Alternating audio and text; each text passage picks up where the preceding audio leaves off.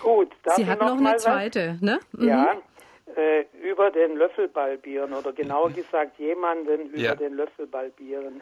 Ja, Herr C., das ist eine unangenehme Eigenschaft von äh, jungen Barbiergesellen gewesen oder Barbierlehrlingen, die noch nicht so gut äh, die Leute rasieren konnten. Wenn man alt war in früheren Zeiten, dann hatte man ja meist sehr eingefallene Wangen und die waren schwierig zu rasieren. Diese äh, Jungens haben es einfach gemacht, die haben einen Löffel genommen, den Leuten den in den Mund gesteckt und mit der Laffe nach außen diese Rundung genützt, um die Wange nach außen zu drücken und dann hat man eine schöne ja. glatte Fläche und diese umstandslose Art, mit Leuten umzugehen, die ja auch recht frech ist, die Ja. hat sich dann im Laufe der Zeit äh, verändert Ja. und äh, es konnte dann eben zu dieser Bedeutung äh, von Betrug über Vorteilen Ja, kommen. ja, ist ja wunderbar.